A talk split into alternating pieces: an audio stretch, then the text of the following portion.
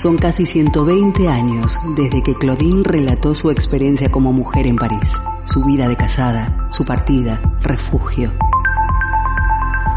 Hoy Claudine camina por las calles de Bilbao, respira, siente, se emociona y observa qué ha sucedido con las mujeres contemporáneas, sus luchas, reivindicaciones, derechos y su sexualidad. Hoy Claudine llega a Bilbao. Muy buenas tardes, amigas y amigos oyentes de Candela Radio. Les saluda Sayuri Nichime y hoy estoy muy contenta de que podamos seguir compartiendo este espacio feminista en el programa Claudine en Bilbao y que podamos conversar sobre las luchas que hemos celebrado, sobre las situaciones que nos siguen indignando y las reivindicaciones que vamos a continuar haciendo.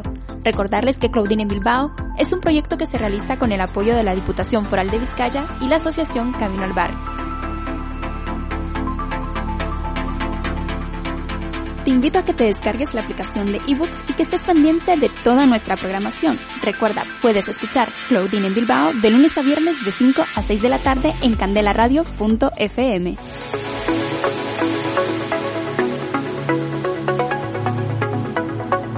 De espacio en espacio, de calle en calle, de realidad en realidad.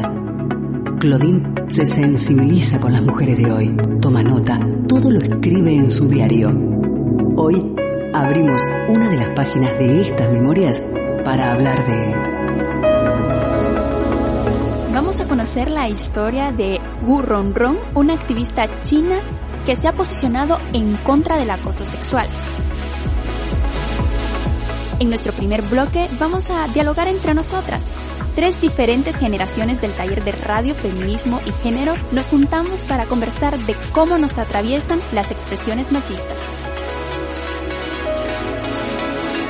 La segunda parte vamos a conectarnos con uno de los compañeros de Piper Churiak para conversar de nuevas masculinidades a través del diálogo.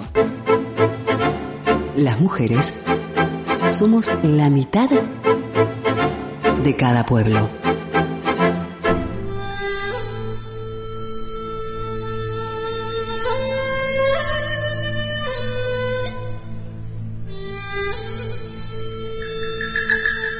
Afeitarse la cabeza en protesta por los requisitos de admisión que discriminan a las mujeres en los centros de enseñanza superior, vestirse con trajes de novias manchados de tintas rojas o invadir los baños considerados de hombres.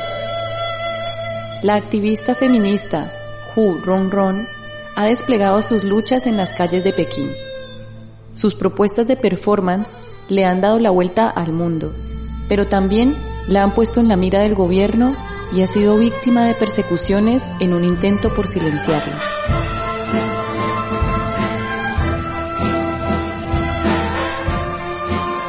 Hu Ron nació en 1985 en Sanxi, una provincia rural cerca de Pekín.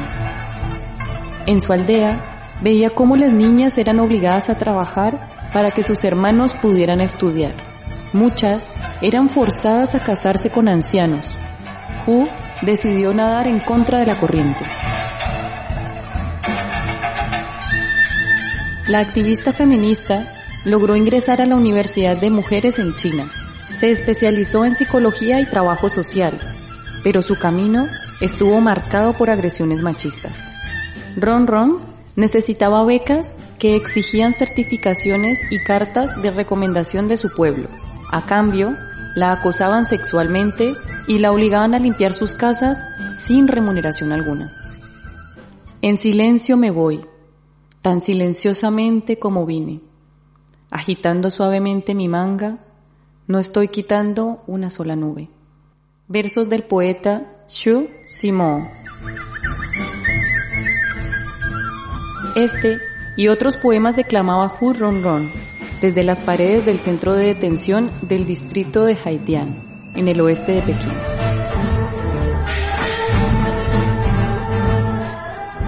Era el 2015.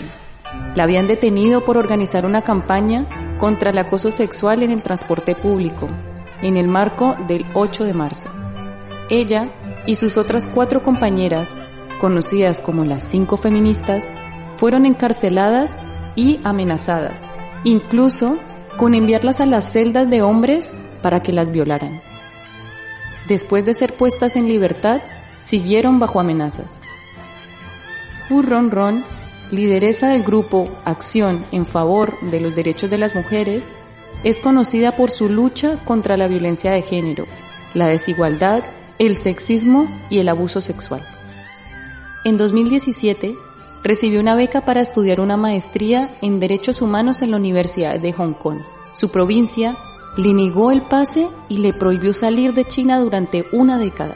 Meses después, su petición se hizo viral y pudo marcharse a realizar sus estudios.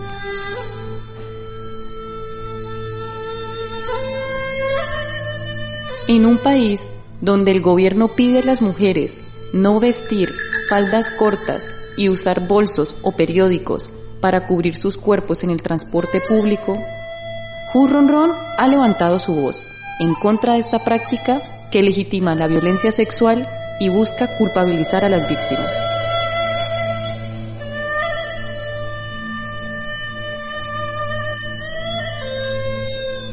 Como Hu Ron Ron, muchas activistas están siendo perseguidas en su lucha contra la violencia machista. Las agresiones sexistas son una constante en nuestro día a día, pero seguimos diciendo que los piropos no enamoran, que mi cuerpo es mío y que hay que desconstruir esos estereotipos, algo que lo hace muy bien Audrey Funk, una artista feminista que en sus letras retrata su vida como mujer mexicana inmigrante en Estados Unidos. Así que escuchemos a Audrey Funk rompiendo los esquemas.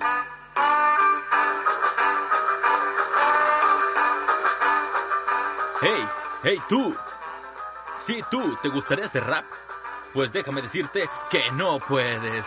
¿Y sabes por qué? Porque eres mujer y tu lugar está en la cocina.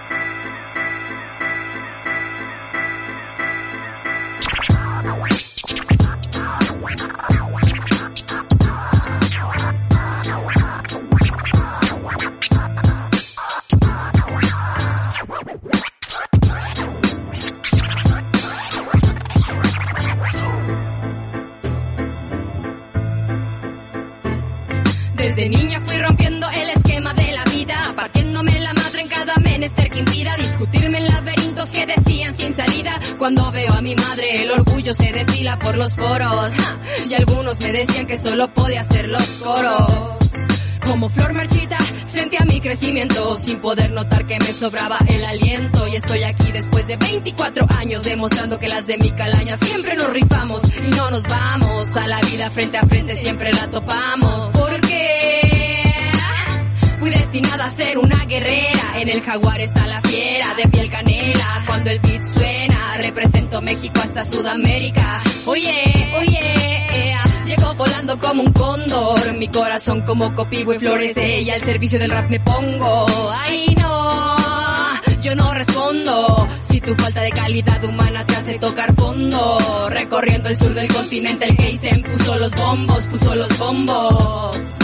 A todo el movimiento no lo vamos a parar, rompiendo los esquemas desde tu ciudad. Hasta Chile sopla el viento, el mensaje va, que te dice unidad, fuerza y rap. A todo el movimiento no lo vamos a parar, rompiendo los esquemas desde tu ciudad. Hasta Chile sopla el viento, el mensaje va, que te dice unidad, fuerza y rap. Esta unión está forjada en acero. Potencia de la rima que te lleva a ser rapero. Tirando el estilo, no derrochamos el dinero porque no lo tenemos. La fuerza de mi pensamiento se refleja en mi verso, que no es pasatiempo ni palabra al viento. Este es mi modo, no encuentro otro. Si es que hay uno mejor, mi argumento habrá roto. Somos los hijos de un pueblo oprimido, apretando ya la lucha todo mi pueblo latino. Que es la M de Maya. Raperos verdaderos siempre dan todo en batalla y no habrá falla. Mientras hagas tu trabajo de la banda pa' la banda, entiende tu lenguaje es un arma. Rompiendo esquemas desde edad temprana, acá un ejemplo es esta hermana. A todo el movimiento no lo vamos a parar, rompiendo los esquemas desde tu ciudad. Hasta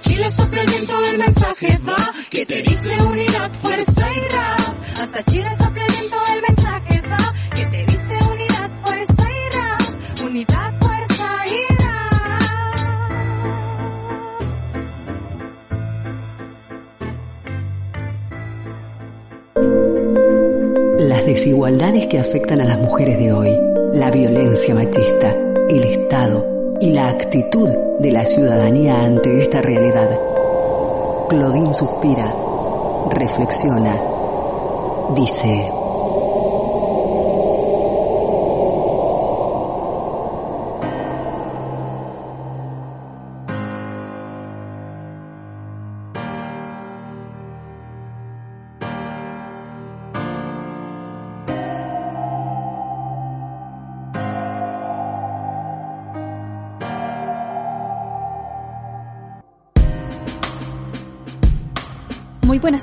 seguimos aquí en el programa Claudine en Bilbao en candelaradio.fm. Ya saben que pueden descargarse la aplicación de eBooks y también darle me gusta a nuestra página en Facebook Candela Radio para estar pendientes de nuestra programación. Recordarles que Claudine en Bilbao es un proyecto que se realiza con el apoyo de la Diputación Foral de Vizcaya y la Asociación Camino al Barrio. Y aquí estamos en un programa muy especial en este primer bloque porque vamos a hablar entre nosotras, cómo nos atraviesan esas expresiones machistas del día a día. Y digo que es un programa especial porque justo en la mesa me acompañan tres compañeras, que conmigo ya sumamos cuatro, de diferentes generaciones de los talleres de radio, feminismo y género que se realizan desde la Asociación Camino al Barrio y Candela Radio. Así que nada, pues las presento. Con ustedes tenemos eh, en nuestra mesa de diálogo a Liliana. Liliana, ¿qué tal? Buenas tardes. Buenas tardes, Ayuri. Encantadísima de estar aquí con todas vosotras. De la generación del año pasado, ¿verdad? Sí, sí, sí. La primera, supongo, ¿no? La, segunda. Ah, más o menos. Y bueno, y también está de la misma generación, Gabriela. ¿Qué tal, Gabriela? Estoy súper bien. Muchísimas gracias por, por tenerme aquí. Y de esta generación, Alejandra. Buenas tardes.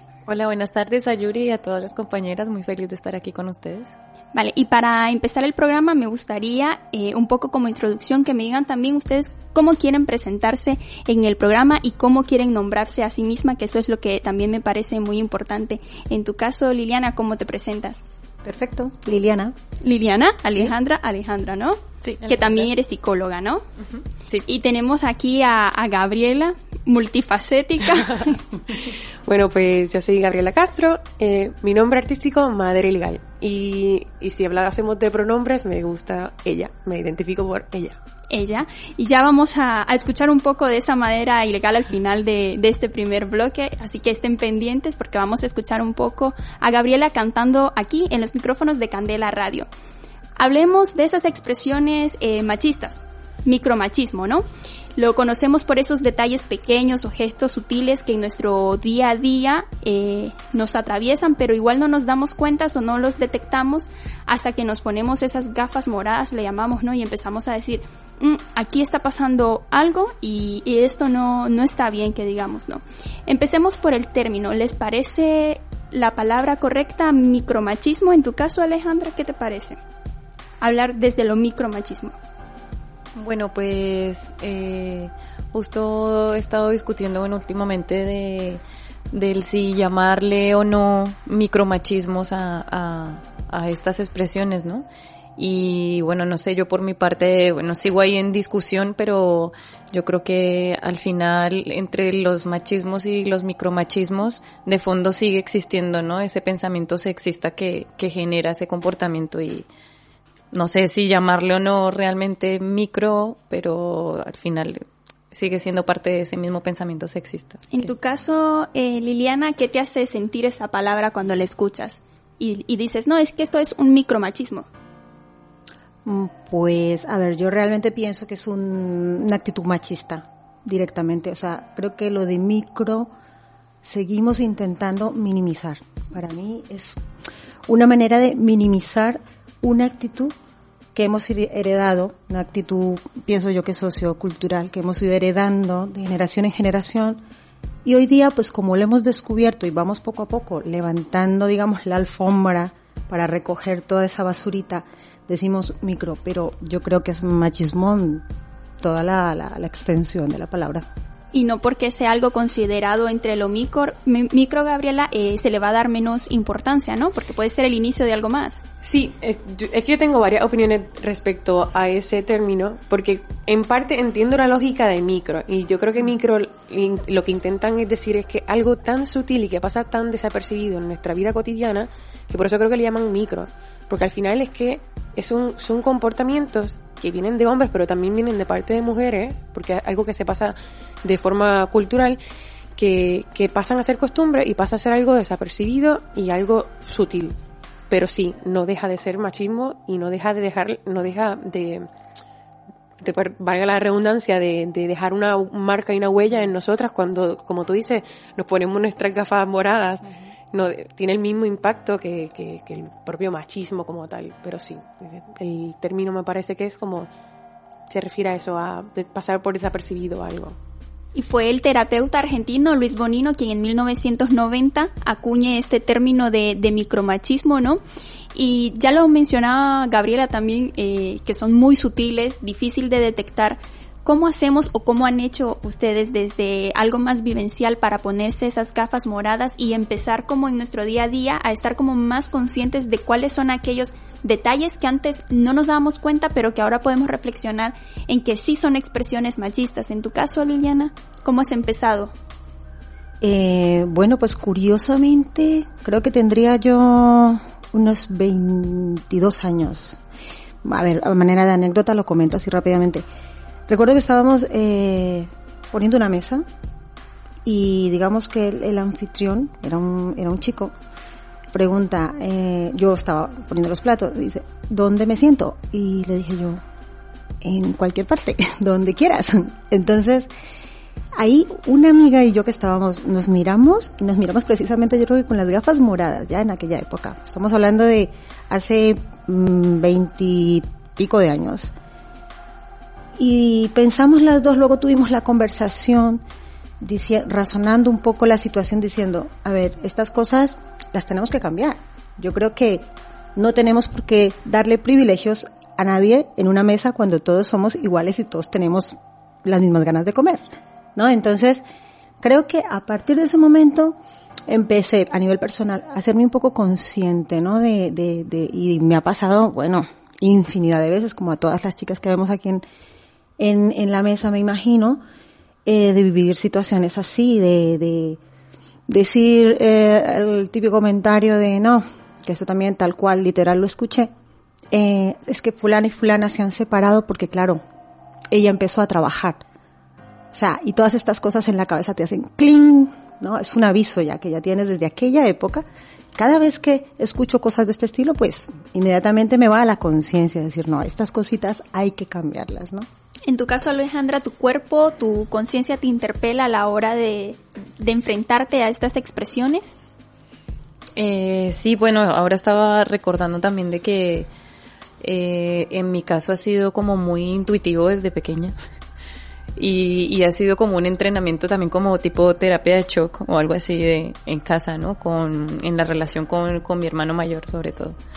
Y, y ha sido una batalla y una lucha que, que he dado desde la desde, desde lo intuitivo no del del así siguiendo la anécdota también un poco del del hacer eh, el aseo en la casa no limpiar y pues esta diferencia de, de mi hermano en el sofá y, y yo limpiando no y desde muy pequeña como y por qué así no y luego de pasar de lo intuitivo y luego ya pues al, al unir ya pues lazos con compañeras y dentro del movimiento feminista que ya comienzas a teorizar y decir, ah, pues mira, esto era eso, ¿no?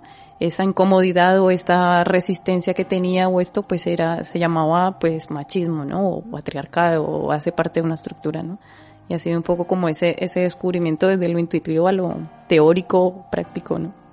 Como dice Alejandra Gabriela, nuestro cuerpo lo siente, pero nos faltaba como ponerle nombre y ponerle rostro a eso que estaba sintiendo nuestro, nuestro cuerpo. ¿Cómo ha sido tu momento de, de darte cuenta también de todas estas expresiones que nos atraviesan en nuestro día a día desde que amanecemos hasta que nos acostamos? Pues yo también, eh, eh, fue una experiencia también intuitiva. Yo recuerdo que, que yo de niña me cuestionaba todo. Y también en el colegio, eh, nos enseñaban sobre figuras ilustres, por ejemplo, allí le llaman ilustres, personas importantes en la historia puertorriqueña.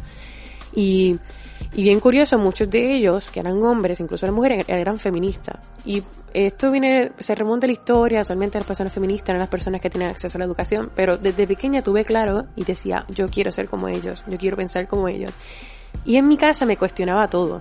De hecho, cuando se hacían reuniones familiares, salían estos micromachismos y yo los sacaba a la luz.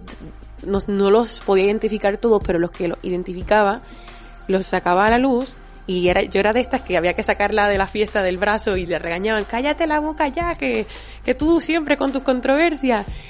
Y bueno, ya ahí se empezó, me empezó a calar, pero no fue hasta que mm, también como que cambiar de, de país, de entorno, que uno ve que hay posibilidades de uno ser libre, de uno poder eh, tener control sobre uno misma, que ahí uno se da cuenta. Y eso es algo que, que yo he tenido que sentarme con mi familia ya de adulta, a hablarlo, a poner los puntos claros y dejar saber cómo me siento para que no se repita.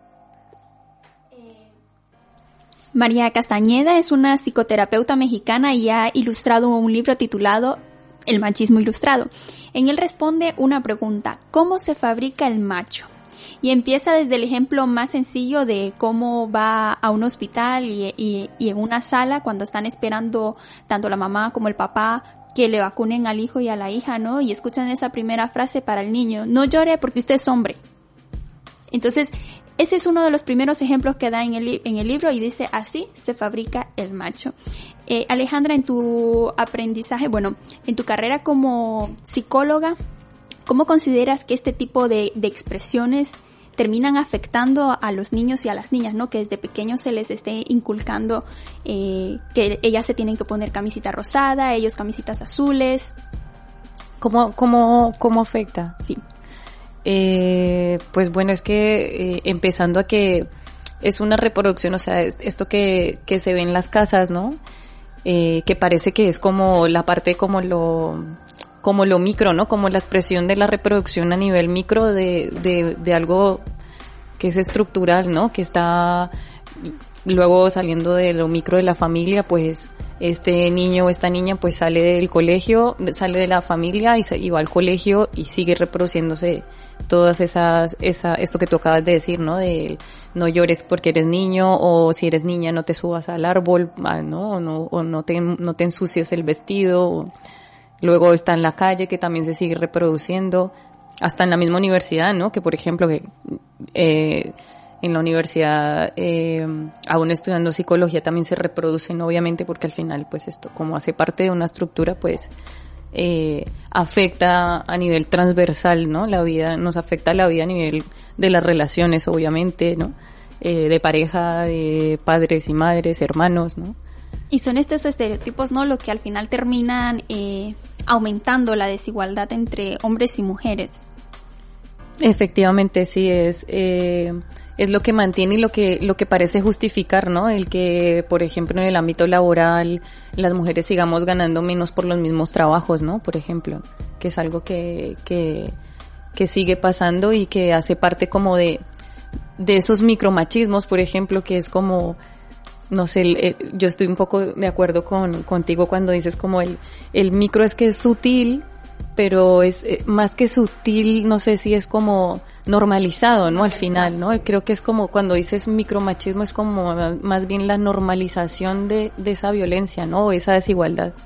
Y y es cuando ya empezamos a decir esto no es normal, cuando entonces ya empezamos a deconstruir, ¿no? Esos, y ya ahí es cuando nos ponemos, como, como bien has hecho el gesto, y es ahí cuando nos ponemos esas gafas moradas. Hablemos más desde nuestras vivencias. ¿Cuáles son eh, esas expresiones machistas que, como bien ha dicho eh, Alejandra, han sido normalizadas, pero que nuestro cuerpo nos dice, hey, algo está pasando, ¿no? Yo, por ejemplo, he trabajado y, y eh, en, en, restaurantes y me doy cuenta muchas veces de, esas expresiones. Yo, yo, contaba una anécdota y decía de que una vez estaba mm, una pareja, un chico y, una chica y yo llevo las cartas del menú y se le entregó a él, luego se la quiero entregar a ella y me dice, no, no, eh, solo conmigo porque yo decido la comida. Entonces yo, yo me quedé así, lo sentí muy violento y entonces decidí entregarle la carta a ella y le digo, te dejo la carta por si tú también quieres decidir lo que tú te vas a comer.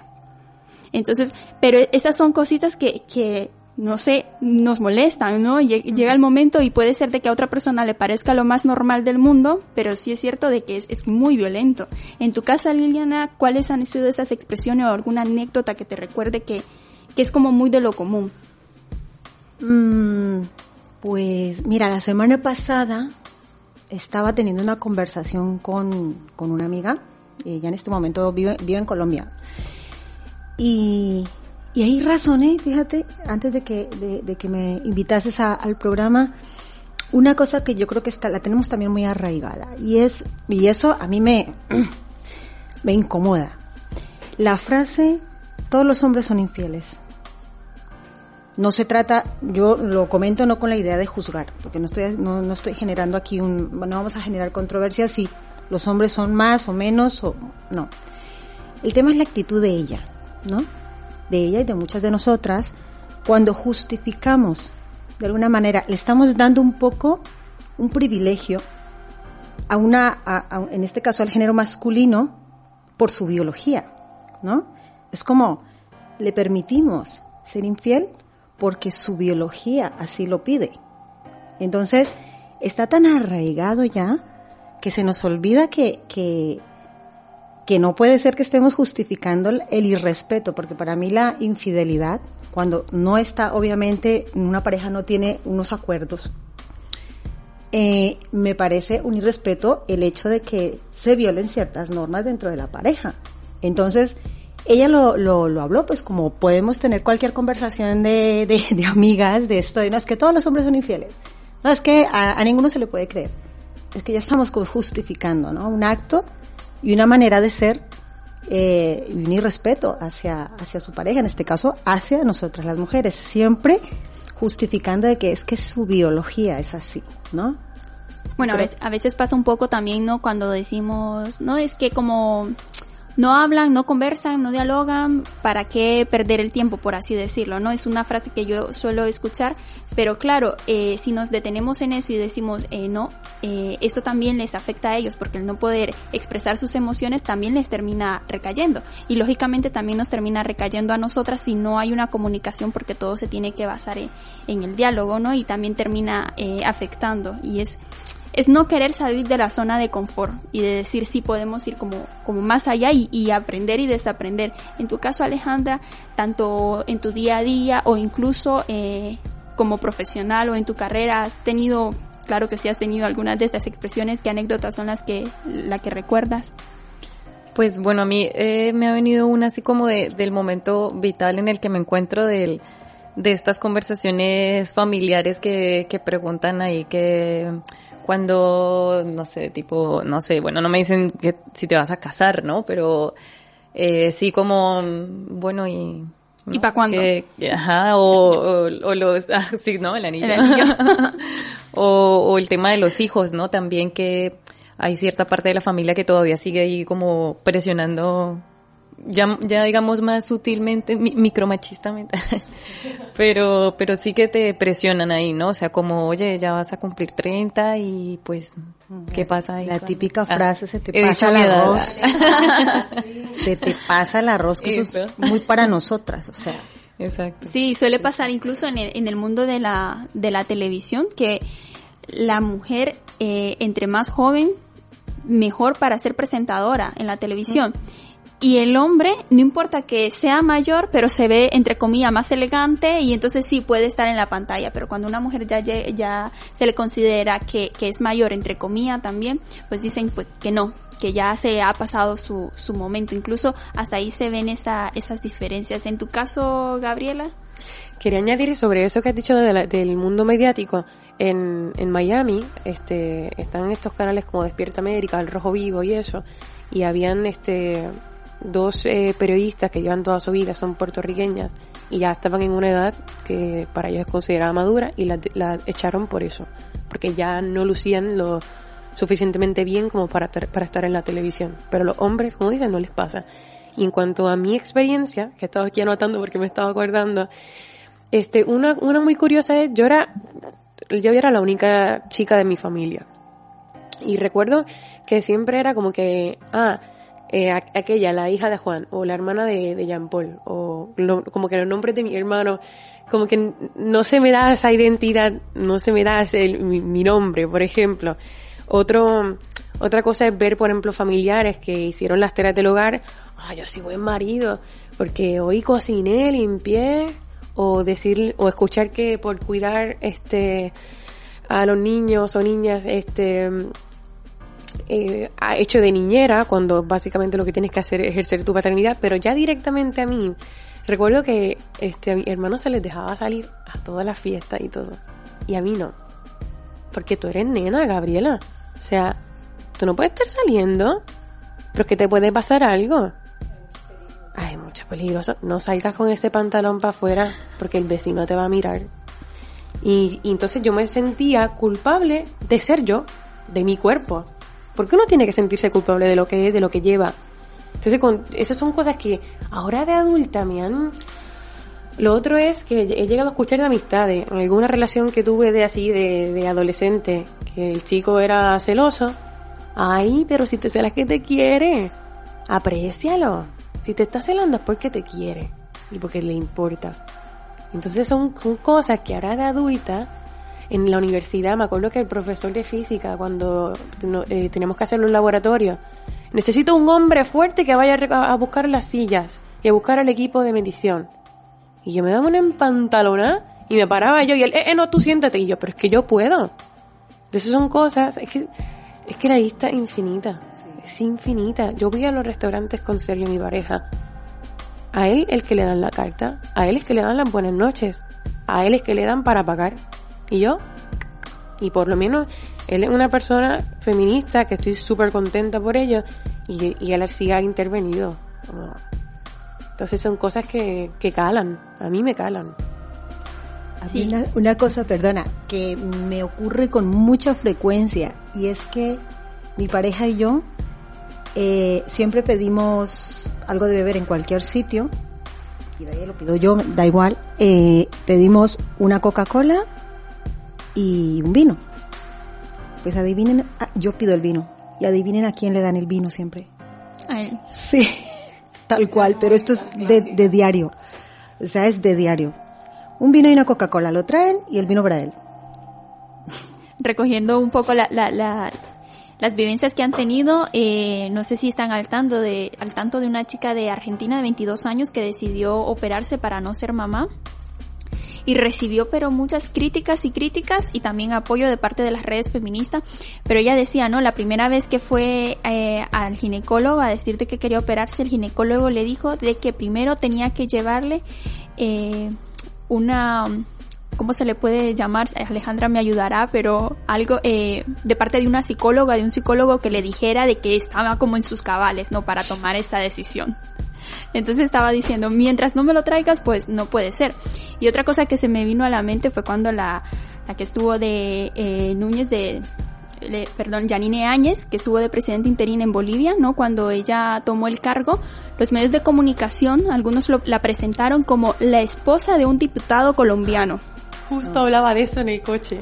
Igual en la política, que es lo que hablaba. Eh, se habla de, de Rajoy, Sánchez, y se llaman por los apellidos, y a las mujeres por los nombres. Soraya, Susana, Irene. Pero ¿por qué los hombres se les, se les da como ese poder de, de llamarle por su apellido y las mujeres por los nombres que al final a veces ninguno se entera de quiénes son? Sí, son, son cositas que, que es necesario ir conversando. Yo por eso estaba eh, y estoy muy contenta de compartir este espacio porque yo creo que cuando no estás como muy consciente de, de, de, esos detalles, ¿no? Lo mejor es cuando estás conversando porque sale eso, ¿no? Es que a mí me ha pasado esto, ¿no? Y a mí otra cosa. Y yo creo que quienes nos están escuchando también tienen esa oportunidad de estar dialogando desde donde estén y, y de revivenciar esas anécdotas.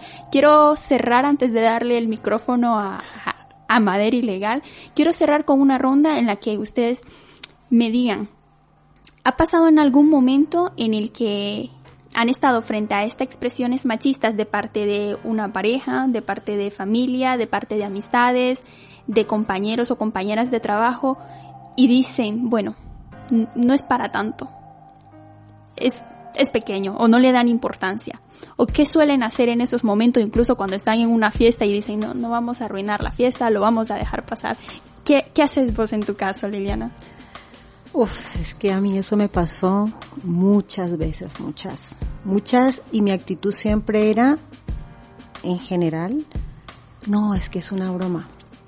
Es que tiene un sentido del humor que al final, obviamente, a la única eh, que no le hacía gracia la broma era a mí. Y era la primera que, que, que le apelaba esto, era a, un bromista.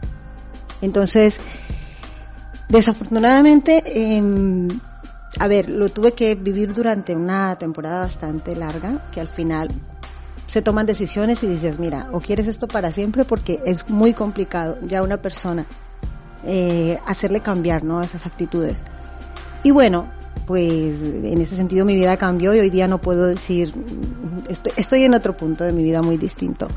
Pero sí que es verdad que, que caí en ese, en ese tapar, ¿no? Disimular y reírme un poco, la, la típica sonrisa de ay, qué, qué gracioso. sonrisa fingida, ¿no? Y muchas veces, muchas veces pasar un poco la vergüenza de otro hombre, otro amigo mío, mirarme como, chica, reacciona, ¿no? Como, ¿qué ha dicho? O sea, y, y bajar la mirada como, uff, qué vergüenza. Mientras yo aguantando la sonrisa y, y es una broma. Y, y, en tu caso, Alejandra, ¿cómo has vivido estos momentos en los que recibes estas expresiones? ¿Cómo contestas? ¿Qué te ha pasado en esos momentos? Eh, bueno, pues yo estoy un poco en el, en el tránsito de, de, de no enfermarme, ¿no? Por, por responder, ¿no? Porque todavía debo, debo decir que sí que a veces me termino enfrentando eh, agotándome, ¿no? Porque al final es que es, es inagotable, ¿no? Porque como está por todas partes y la verdad es que me, me venía un, un, un, ejemplo muy similar al, al, de Liliana y es que el humor, eh, el humor sexista, yo creo que es de, de los, o sea, de como dentro de todo lo normalizado que hay del machismo, pues el humor es como el más difícil todavía de, de, de de atacar, ¿no? Porque, porque se sigue teniendo como, pues eso, normalizado, ¿no? Y, y tú quedas como la, la amargada, ¿no? La, ay, ¿por qué no te ríes, no? Y, y bueno, no sé, es algo como en lo que estoy haciendo ese tránsito del cómo lidiar con ese, esa cotidianidad que es, que es todo el tiempo, ¿no? Cómo lidiar entre el no enfermarme, pero tampoco no, no responder, ¿no? Porque he estado en esto del, si no respondo, igual es que me lo, me lo cargo, ¿no? Porque ya andamos con las gafas ahí todo el tiempo, entonces escuchas y es como, o te lo quedas o lo devuelves de qué forma, ¿no? Entonces estoy haciendo como un poco ahí el, el tránsito en, en pro de mi salud mental y física, pues de eso, de, de, de, de, llevarlo de otras formas, ¿no? De crear estrategias también, que eso lo hablábamos con, con las amigas, ¿no? Como crear estrategias del cómo responder y cómo afrontar, ¿no? Que es algo que, que, que entre mujeres también al final hablándolo también lo, lo vamos descubriendo, ¿no? Cómo, cómo lidiar con esto para, para hacerlo más, como seguir pedagogizando, pero de otras formas en las que tú también te cuides, ¿no? Ese autocuidado también que hay que tener y que hay que trabajar, trabajarnos tanto, ¿no? Exacto, yo creo que la primera decisión política que debemos tomar en nuestras vidas es nuestro autocuido. De ahí ya podemos empezar a decir qué zonas vamos a, a defender, ¿no? De, pero desde nuestro cuerpo y ya ampliarlo a nuestros territorios, ¿no? Eh, con lo que estabas diciendo, en el programa hemos estado haciendo algunas dinámicas relacionadas a este tipo de, humor, entre comillas, que se comparte y, y, queremos seguir repitiéndolo, ¿no? El humor de arriba y hacia abajo no es humor, es discriminación. Así que cuando recibamos eso, pues plantearnos, ¿no? No es un chiste. No nos da risa, no nos da gracia porque no, no es un chiste, es violencia. En tu caso, Gabriela, ¿qué has hecho? ¿Cómo has actuado? Bueno, de niña yo me arrepiento, pero no me culpo, no, no culpo a la niña Gabriela porque no tenía el conocimiento. Y hubo muchas cosas que de niña dejé pasar. Pero ahora de adulta, los que me tienen en Facebook saben que yo soy una controversia pura. Soy una salvajada. Y yo no me callo, es que yo no me callo. A mí me mira, por mis posturas políticas, feministas, eh, pro aborto, por todo lo que creo, por todas mis convicciones, por no depilarme, por, por, por ser yo, por decir lo que pienso, porque por opinar, ay, pero qué, qué me dice, Cafre es una persona en Puerto Rico que no tiene modales, que es como lo más bajo. Me dicen Cafre por, por decir lo que pienso. Y sobre todo en lo que son en el ámbito mío familiar. A mí, tengo muchos familiares que me han dado la espalda. Que me han bloqueado del WhatsApp, del Facebook, que no quieren saber de mí. En Facebook ni se diga. Por, por ser, Y es que yo estoy súper consciente y soy muy fiel a mis convicciones. Yo no voy a dejar de luchar. Y cada situación que yo veo que a mí no me, que a mí me incomoda, que no solo me afecta a mí en lo personal, sino a, todo, sino a todas las mujeres o cualquier individuo ser humano, yo hablo. Y yo soy de las que yo no me, yo no me puedo callar. Podemos estar en un restaurante pasándola bien y si se va a dañar la noche, porque dije lo que pienso, prefiero que se dañe la noche a que pase a ser un chiste y perpetuar esto, porque si algo que, que aprendí en los talleres fue, eh, fue de Adriana Guzmán, que es una de mis inspiraciones mayores, y ella hablaba de que el patriarcado es el sistema de todas las opresiones y que esto ha existido siempre y que, y que este, este problema, el patriarcado comienza en el cuerpo de la mujer. Entonces yo en ese, en ese, en ese aspecto estoy dispuesta a sacrificar familiares, amistades, con tal de seguir fiel a lo que pienso. Y me ha costado mucho, y mucho sufrimiento. Yo me muestro muy fuerte, pero me ha costado mucho sufrimiento y al final hasta me afectaba la salud. He, dejado que me afecte. Pero bueno, algo que, que tengo mucha fe, que vamos a erradicar, que hay que sentarse a hablar con los familiares. Yo lo he hecho con mis amistades. Y bueno, que sí, haciendo muy fiel a lo que pienso. Bueno, vamos eh, a cerrar ya, agradecerles un poco el, el, habernos, bueno, un poco, no mucho, al habernos acompañado. Me quedo con las ganas de que sigamos compartiendo este espacio con este y con más temas. Yo creo de que la mejor forma de, de aprender a ser conscientes de todos estos detalles, ¿no? Es cuando lo, lo, conversamos y cuando hacemos uso del poder de nuestra palabra. Ya les recomendaré también un, una entrevista eh, realizada también aquí en Claudine en Bilbao sobre eh, cómo sanar nuestro, nuestros cuerpos también, porque los necesitamos sí. en este, en este agotador día, día a día. Muchas gracias Liliana por habernos acompañado. Muchas gracias a Yuri. Eh, me he sentido muy a gusto aquí con las compañeras y contigo y nada, a ver, hasta la, hasta la próxima. Alejandra. Muchas gracias a ti también. He estado también muy contenta y eh, concluyendo una vez más que hablando entre mujeres nos sanamos. Entre nosotras. Gabriela. Y estoy sumamente agradecida de que, de que me hayan invitado y bueno, que se siente súper cómodo hablar así, compartir la experiencia y saber que no, que no estamos solas. Y agradezco muchísimo que, que este espacio sea posible. Y nos quedamos compartiendo la canción de Madera Ilegal con ustedes, Gabriela.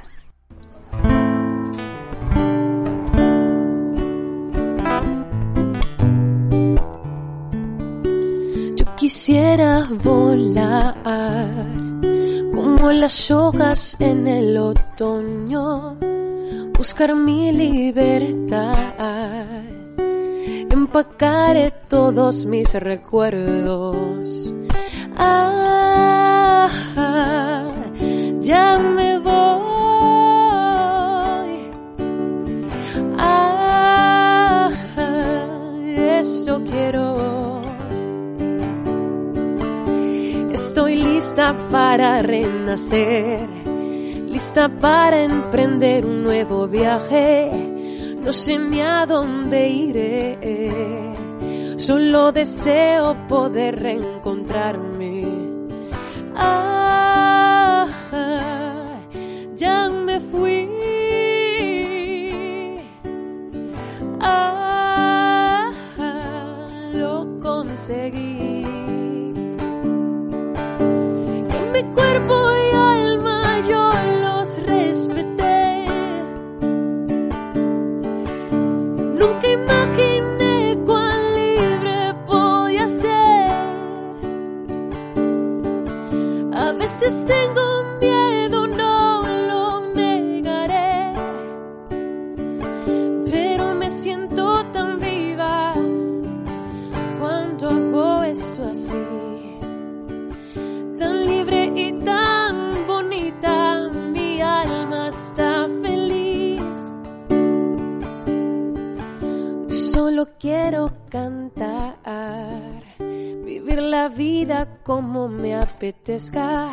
vivir sin miedos ni preocupación, porque la dueña de mí soy yo.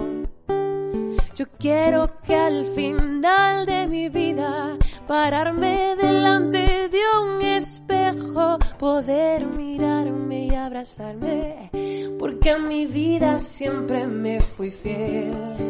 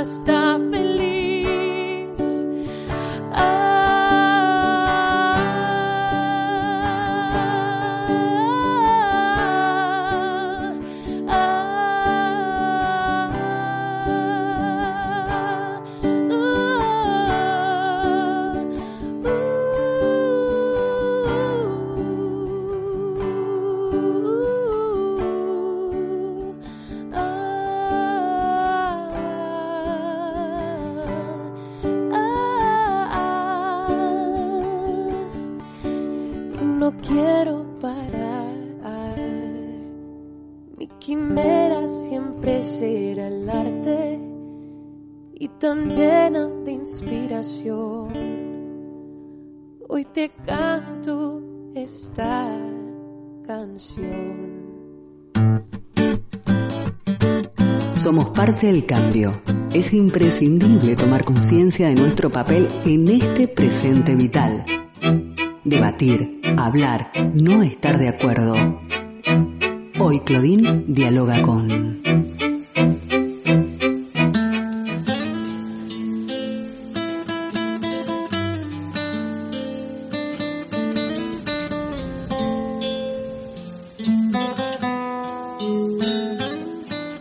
seguimos en candelaradio.fm en el programa feminista Claudine en Bilbao, un proyecto que se realiza con el apoyo de la Diputación Foral de Vizcaya y la Asociación Camino al Barrio. Hoy estamos haciendo diálogos por la igualdad y hemos estado conversando en la primera parte sobre las expresiones machistas que nos atraviesan en nuestro día a día y en esta segunda parte vamos a, a conversar sobre nuevas masculinidades o cómo deconstruir esa masculinidad tradicional desde la experiencia de un grupo de eh, de Bilbao que se han juntado para conversar sobre estos temas y cómo podemos irlo eh, generando como un proceso de aprendizaje del día a día. Eh, ellos son Piper Zuriak y hoy me acompaña Rafael Pérez. ¿Qué tal, Rafael? Hola, buenas tardes. Aquí andamos. Me comentabas, si puedo, eh, puedo aportaros algo. Sí, me comentabas antes de, del programa, ¿no? Eh, sobre Piper Churiak como un espacio de, de diálogo, ¿no? Y reflexión. ¿Cómo es que nace esta idea? Tengo entendido que, que nació entre el 2008 y 2009, pero ¿cuál fue, qué estaban conversando para decir, ¿y si nos juntamos a conversar de esto? Bueno, a ver, yo la verdad es que en aquel momento yo entré un par de años más tarde, pero pero sí, eh, somos personas que, que estábamos un poco inquietos con, con por el tema de la igualdad, el tema de, del maltrato y bueno, pues eh, en realidad todo surgió de un de Emacunde eh, organizó unas charlas sobre temas de igualdad y quizás con el propósito de, de lanzar pues reflexiones o de lanzar eh, grupos de diálogo y demás. Y bueno de, de ahí salió Piperchuría ha pasado mucha gente porque lógicamente el estar en estos grupos no es algo estable hay gente que llega hace su camino está unos años unos meses porque cada cual quiere y, luego salen o sea no somos un grupo absolutamente estable. Estamos eh, hoy, por ejemplo, hemos tenido una reunión, hemos estado cinco, tal vez estamos siete, seis, según cuántos estamos disponibles. Y en 2016 incluso recibieron el premio de igualdad en la categoría de conciliación y corresponsabilidad de la Diputación Foral de Vizcaya. En tu caso, Rafael, ¿cómo es que tú te motivaste o qué te motivó a formar parte de, estos espacios de diálogo? Bueno, en mi caso concreto, y es que gran parte de los componentes que estamos trabajamos en ámbitos de, igualdad o en ámbitos de, sensibilización. Yo en concreto trabajo en un en, en un centro que se dedica a atender temas de maltrato de mujeres maltratadas y, hombre, siempre he tenido inquietud, lógicamente, pues en parte derivada de, de mi propia actividad profesional y en parte eh, derivado pues pues de la inquietud social general que, que, yo creo que ahora nos mueve a todos. Pero la verdad es que la, mayor parte de, mis compañeros de mis compañeros de grupo somos también pues gente que trabaja en el ámbito social o algún profesor de universidad o gente que tiene algún tipo de contacto con o que se encuentra día a día con la inquietud del tema de la igualdad. La masculinidad tradicional entendida, ¿no? Por cómo nos ha dicho la sociedad que se tienen que comportar los hombres para que sean masculinos, entre comillas, ¿no? Todo ese conjunto de, de estereotipos están tan profundamente arraigados y normalizados que se convierte en todo un reto su deconstrucción. Eh, en tu caso, de forma vivencial, ¿cómo ha sido entrar en ese momento de decir, tengo que empezar a, a deconstruir lo que en mi persona ha sido considerado como normal? Bueno, a ver, yo creo que todos estamos embebidos por por la misma por la misma cultura que, que nos empuja una y otra vez a, mantener determinados estereotipos, ¿no? Yo eh, aunque tuviera la, inquietud desde antes, el, el moverme en el, en, en, el grupo este por la igualdad, lo que, lo que me hace es mm, ser más consciente, intentar reflexionar sobre ello. Hoy lo hablábamos en, una reunión que hemos tenido precisamente esta mañana en el grupo y una reunión virtual, lo estamos haciendo estos días por, por el tema del COVID, por, eh, por Skype. Pero eh, precisamente comentábamos lo que lo que cada cual vamos eh, vamos avanzando en, en racionalizar las situaciones de a veces no sé si de violencia si no es expresa más o menos implícita que que nos que nos vamos que nos vamos enfrentando día a día a ver, yo por lo menos para, para mí y para los del grupo siempre comentamos que en sí mismo la igualdad, más que, yo que sé, más que un logro que esté afuera de nosotros, es, es un camino que todos vamos recorriendo, cada cual lo recorre hasta, hasta donde buenamente puede o cree que tiene que recorrerlo. Y, y, bueno, y ahí nos vamos, ahí nos vamos moviendo, ¿no? Tratando de, de, hacer, de dar racionalidad a nuestros actos y porque por muchos años que llevemos es imposible que, que no nos salgan a veces actitudes machistas o, o caigamos en estereotipos que, que, luego cuando reflexionamos decimos, jo, bueno, no, otra vez he vuelto a caer. Yo creo que es algo que, que nos resulta inevitable y les ocurre lo mismo a veces incluso con a nuestras compañeras o a, o a otras personas que, que reflexionan sobre ello y, y también les, les pasa exactamente lo mismo, que por muy concienciados o concienciadas que queramos estar, siempre nos, siempre caemos en, en, en estas trampas que nos pone el patriarcado. En la primera parte del programa justo estábamos hablando de ello, Rafael, de que hay expresiones sutiles, entre comillas, ¿no? que pues al, tenerlas todo, todos los días no nos damos cuenta de, que son expresiones machistas y hablábamos con las compañeras de cómo ponernos esas gafas morada, moradas. Perdón.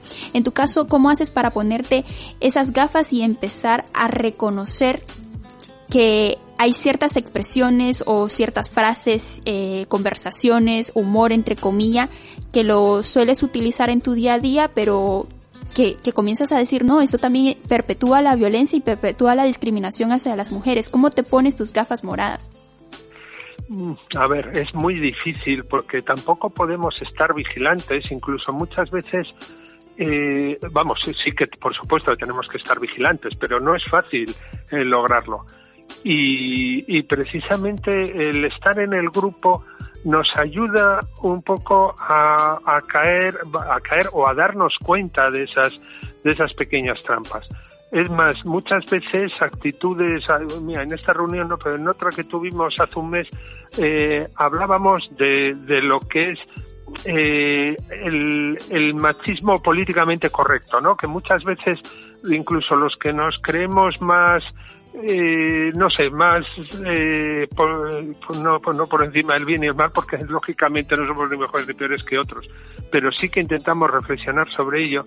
Y entonces lo que, lo que decíamos era precisamente que muchas veces eh, caemos en esa situación y mm, no lo podemos eh, remediar. Evidentemente, si has cometido un acto o, incluso si te has comportado violentamente, aunque no sea físicamente, a veces eh, inconscientemente nos, nos podemos actuar de, de, de, una forma violenta o de una forma poco no sé, poco, poco aceptable con, con nuestra pareja o con otras personas cercanas. Y, hombre, lo que sí que debemos hacer cuando caemos en esas situaciones es, bueno, primero reflexionar sobre ello, segundo, reconocerlo ante esa persona y, en tercer lugar, tratar de poner los medios pues para que eso no, no vuelva a ocurrir. Evidentemente, yo creo que todos volvemos a caer en la medida en que todos estamos en la misma sociedad y, nuestra cultura nos traiciona un poco. Hoy hablábamos precisamente de lo que fue la relación con nuestros padres y hablábamos hasta qué punto ellos se comportaban de una forma violenta o, y nosotros hemos heredado esos comportamientos. No lo sé, no es fácil, no es fácil encontrar las gafas moradas que a todos nos gustaría tener permanentemente puestas y que sin embargo se nos caen continuamente. No es fácil, como bien lo decías, pero creo que el estar consciente de que la, eh, la masculinidad tradicional oprime y discrimina a, a, las mujeres es un buen punto de, de partida y esos encuentros y esos diálogos nos permiten reflexionar sobre cuáles son esas expresiones, ¿no? Que, que en nuestro día a día siguen discriminando eh, a las mujeres y fomentan esa desigualdad. Rafael, en tu caso, ¿qué cambios significativos ha representado para, para vos poder deconstruir poco a poco esta, esta masculinidad tanto en tu hogar, tanto en tu trabajo o incluso en los espacios de, de ocio también. A ver, lo que ocurre es que no es fácil incluso de construir. A mí, fíjate, me, me ha ocurrido a veces que a pesar de, de militar en un grupo por la igualdad y demás, eh, no, no solo no puedo evitar caer en comportamientos machistas, sino eh, que a veces veo situaciones a mi alrededor que creo que tengo que deconstruir, que tengo debería trabajar, yo que sé, cortar determinadas cadenas de chistes o cortar determinadas situaciones y, y, hay veces que de verdad yo luego reflexiono y digo, ojo, qué poco valientes somos, ¿no? Que, no es fácil porque a veces eso significa también enfrentarte o de alguna manera quedar mal con los convencionalismos del grupo.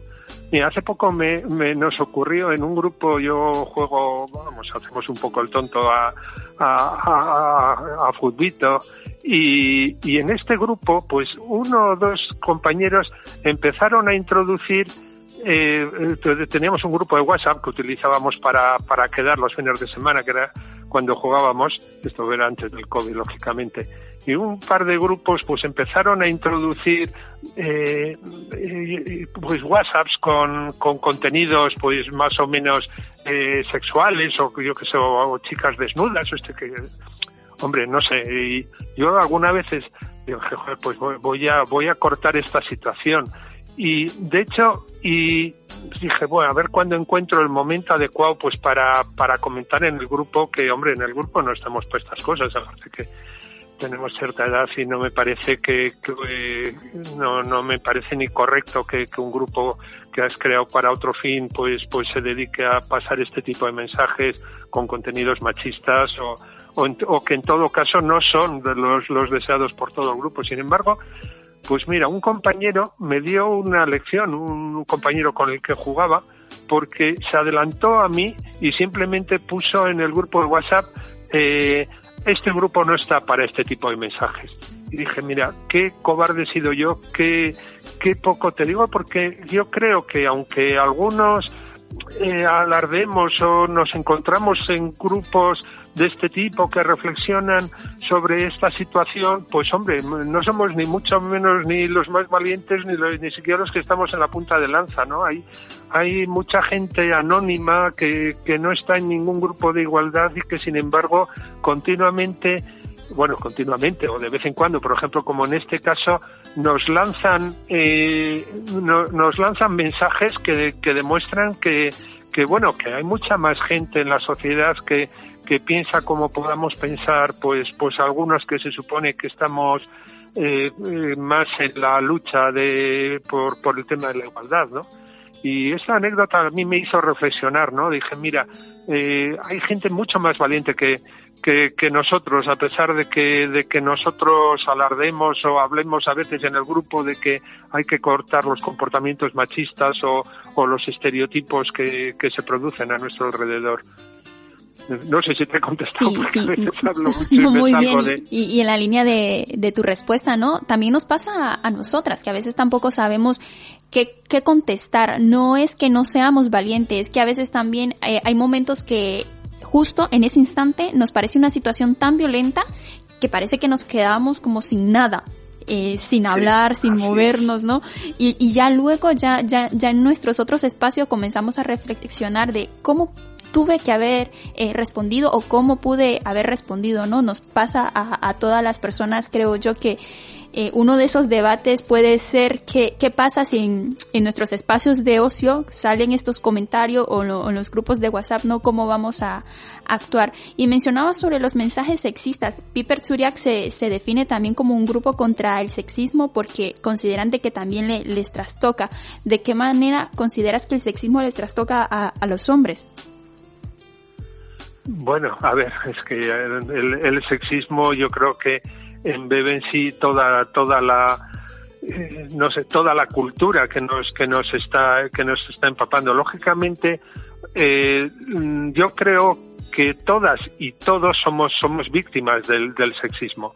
Yo creo que, que a todos nos conviene mucho más en el, el vivir en una sociedad mucho más justa, más equitativa, donde eh, las mujeres sean nuestras compañeras y no y no solo el, el, blanco de, de, nuestras risas o de eh, o de o, para hacer sexo o para lo que sea no en ese sentido pues pues hombre yo creo que el sexismo afecta a toda la sociedad por igual y, y a todos y a todos nos interesa el, el que esta sociedad cambie y y, y, vaya, camine hacia, no sé, hacia, hacia un, un tipo de relación mucho más, eh, mucho más igualitaria y, más justa. Eh, no sé, no, no sé si, si, te he explicado correctamente. Sí, yo creo que más ahora que, que nunca no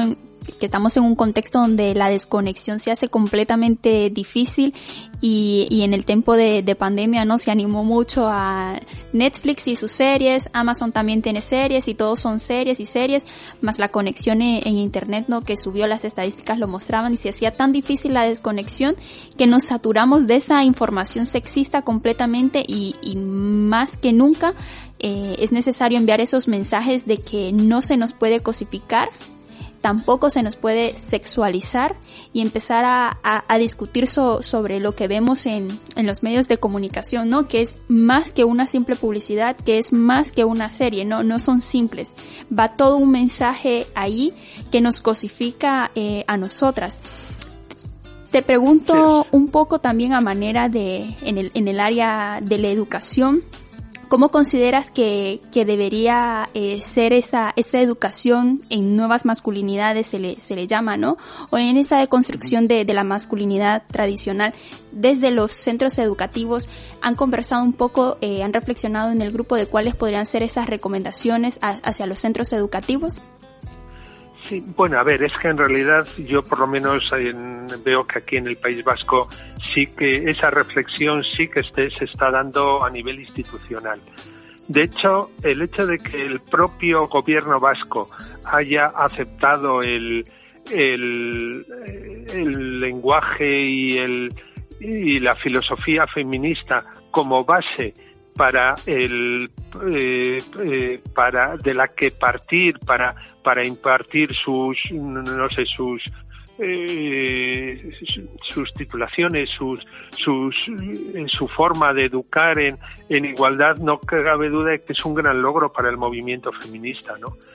Y, y en el País Vasco, por lo menos, sí que se está tratando de, en todas las escuelas, de introducir cuando menos una reflexión. Eh, no, quizás no sea algo absolutamente continuo eh, lo que lo que esté ocurriendo, porque claro, en realidad eh, la igualdad tiene tiene interés para incluso para todas las asignaturas, no solo ello en sí como como una asignatura o como una disciplina autónoma, pero eh, pero en el gobierno vasco se está se está intentando introducir talleres. Eh, de hecho, Juanma, mi compañero, está muy metido y imparte a veces este tipo, este tipo de talleres. Eh, pero hay que reconocer que eso no es ni mucho menos ni mucho menos suficiente porque comentabas tú que las series eh, están no sé si retrotrayéndonos a un movimiento a un a un momento anterior de, de un, momento anterior de, yo que sé de estereotipos pero es que realmente es toda la cultura es toda la sociedad es cada noticia que dan. Entonces lo único que se puede es estar alerta continuamente frente a ello tratar de no caer en esos mensajes, pero no solo ya en las series, en, en, en, cada, en cada movimiento, en cada noticiario, en cada actuación que se da en los medios públicos y desde y no solo en los medios públicos, por supuesto en el colegio y, en, en, todos los, los lugares donde se imparte de alguna manera la educación, ¿no?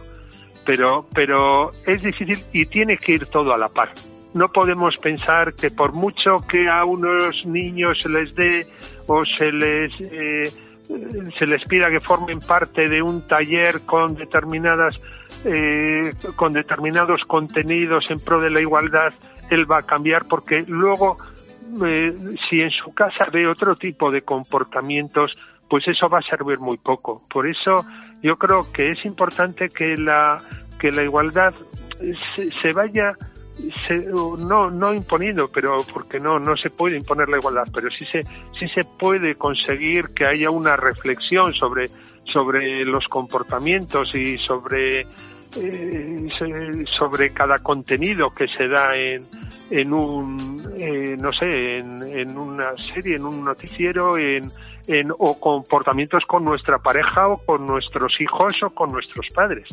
Que, también la igualdad se puede dar en el ámbito de los cuidados o en el ámbito de, del reparto de, tareas o, o en, o en otros ámbitos que, que además están muy muy muy sexualizados o, o muy condicionados por por un por, por un por un sexo por eh, o muy dependientes no sé de hecho la educación o la sanidad pues probablemente haya muchas más muchas más mujeres que hombres en, en ahí y sin embargo también en ese en ese tipo de ámbitos existe existe desigualdad.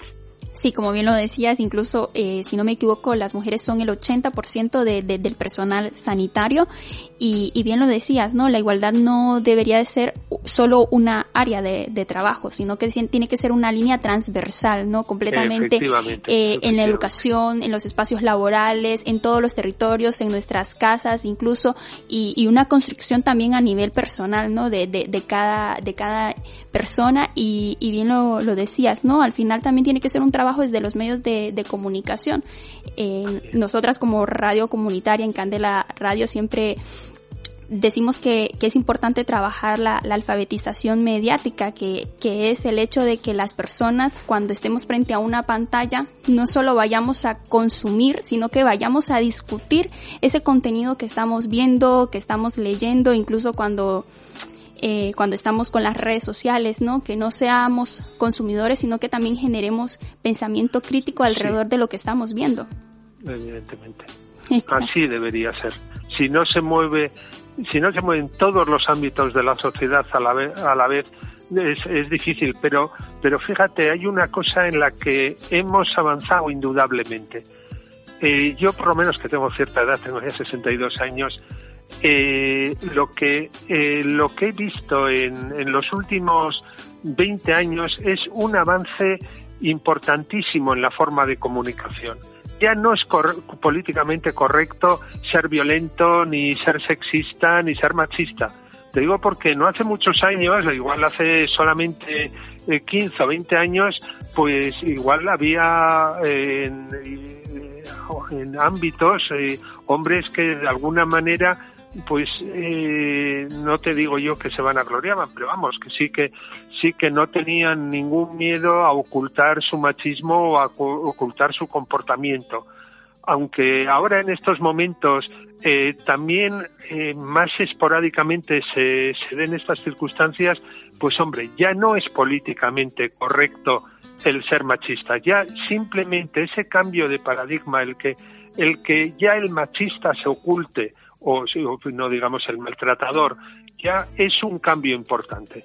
Sin embargo, vemos continuamente brotes. Mira, ahora acaba de ocurrir con el fallecimiento de, de Maradona, pues que hombre, sería un jugador eh, muy, muy habilidoso con el balón, pero bueno, como persona, pues era un maltratador, era un mal padre, era una, y sin embargo, los, los medios de comunicación y las personas, no digamos ya en, en su país, le, le, adoraban como si fuera un dios mucho más allá de su labor como, como futbolista, que indudablemente pues sería una maravilla, yo no, entiendo mucho de fútbol, pero eh, pero debía ser muy muy habilidoso, pero desde luego como persona no se le puede poner como ejemplo de nada, porque precisamente era era una persona el, eh, lo, lo más antigualitario que puede que puede haber, pero bueno, hablamos de de Maradona, pero lo mismo podríamos decir, yo que sé, grandes pensadores como Rousseau, que luego resulta que eran super machistas, o, o como Neruda, que se le ha encumbrado por, por su, eh, por su literatura, o por, o otros, otros grandes, eh, yo que sé, o Pablo Picasso, por ejemplo, pues eran, son personas pues que serán muy una maravilla en, en su faceta eh, concreta, pero, pero luego en, su labor personal, pues, pues si son unos machistas, pues yo creo que también habría de alguna manera que, que, que denunciarlo, que manifestarlo.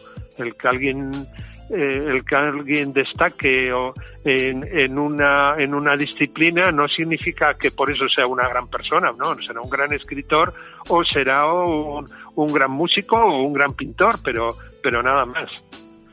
Así es, y eh, como lo, como lo decías, ¿no? Un poco reconocer eh, esas expresiones violentas y discriminatorias y denunciarlas e incluso responderla, decirle, decirle a Neruda de que hablando somos más fuertes, por ejemplo. Eh, te agradezco mucho tu participación, Rafael. Bien lo decías, hemos avanzado y aún nos, nos falta muchísimo camino por recorrer, pero seguimos en este proceso de, de construcción. Ha sido un placer haber contado contigo en el programa. Muy bien, muchas gracias. Bueno, un abrazo y un saludo a todo el grupo de Piper Zuriak. Vale, gracias. Ojalá, hasta luego. Una reflexión que nos ha dejado el compañero de Piper Zuriak y también las compañeras de los talleres de radio, feminismo y género es que a través de los diálogos construimos pensamiento crítico. Así que te invito a que formes parte de esas conversaciones y que te unas a esta lucha en contra de la violencia machista. Gracias por habernos acompañado en este espacio feminista y te invitamos a que escuches este tema musical con el cual nos despedimos, Mujeres sin Violencia de la Mafia Andina, una canción de la cantante Taki Amaru, la cual escribió para la campaña Mujeres sin Violencia en Ecuador, cuya letra también canta en quichua. No te pierdas nuestra próxima cita en Clothing en Bilbao. Recuerda, de lunes a viernes de 5 a 6 de la tarde. Palabras hirientes, insultos te chantajeo, te miente. Terminar la relación te amenazó una huella en el corazón. Control, posesión. Estas son las trampas del mal llamado amor. La sociedad lo permitió, la religión lo justificó. Amor romántico, ideal erróneo, se naturaliza entre todos nosotros. Otro dominio, extermino el amor propio obligándonos a depender de otros. Somos individuos en el colectivo, amarnos siempre a nosotros mismos. Ese es el poder. Reconoce tu propio placer, cultívate para que no venga cualquiera a intimidarte. Violencia de todas partes proviene, de todas partes emerge, de los medios de comunicación, Estado, patriarcado, economía, política, institucional, estructura, la reina, la novela. Eso también es violencia. Alpama mashina mi kanchi, waira shina muyumunchi, huyashpa, hampish patar punchi, hatumus pitatar punchi, hatari shunchi, richari shunchi, amakungangi, kambaya kangi, mana pipas kangichu, kambaya mi kangi, yaringi, huyarish papuri, tukuya, yuyari shumi, shungukunata, paska shumi, hinallata umakunata alichishunmi tukuyaña hatarimuy mishuyuyaytor machishpa katishun mishuyuyaytor machishpa katishun warmikukuna hatari uchaña hatarimuy hakuñawpaman rishunchi hakuyari hakuyari. Warmikukuna hatari uchaña hatarimuy hakuñawpaman rishunchi utsayari utsayari. Warmikukuna hatari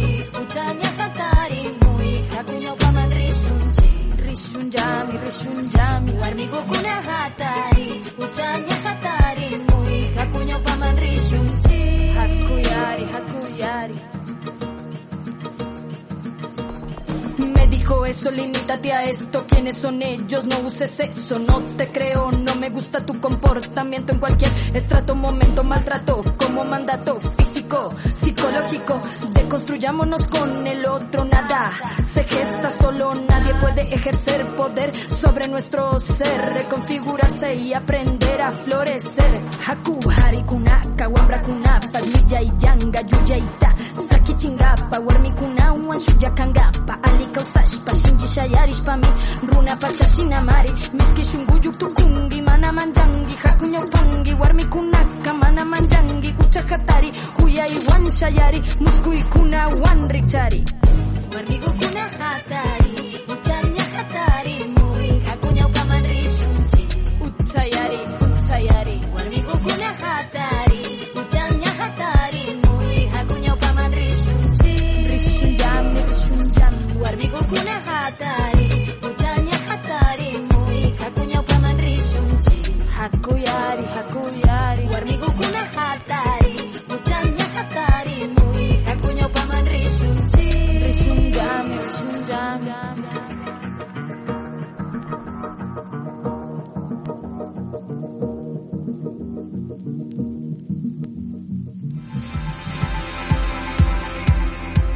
El camino, hechas las reflexiones, escritas en su diario.